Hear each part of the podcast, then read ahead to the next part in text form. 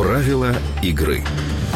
Постанова номер 51 від 6 лютого передбачає зменшення норм споживання теплової енергії майже на одну десяту калорії за один квадратний метр опалюваної площі на місяць. Такі зміни стосуються абонентів, житлові будинки, яких обладнані будинковими або квартирними приладами обліку теплової енергії. Кількість електричної енергії для індивідуального опалення також буде скорочена з 65 до 51 кВт на годину за один квадратний метр опалюваної площі на місяць. У той же час індивідуальне опалення природним газом, на думку чиновників, теж має стати ефективнішим. З 1 травня за субсидією відпускатимуться 5, а не 5,5 кубів за квадратний метр опалюваної площі. До того ж, переглянуто коригуючі коефіцієнти для розрахунку розміру витрат електричної енергії, природного газу та інших видів палива на потреби опалення в багатоповерхових будинках. Нагадаю, зниження соціальних нормативів тепло, газу і електропостачання одна з умов міжнародного валютного фонду для отримання Україною наступного траншу кредиту.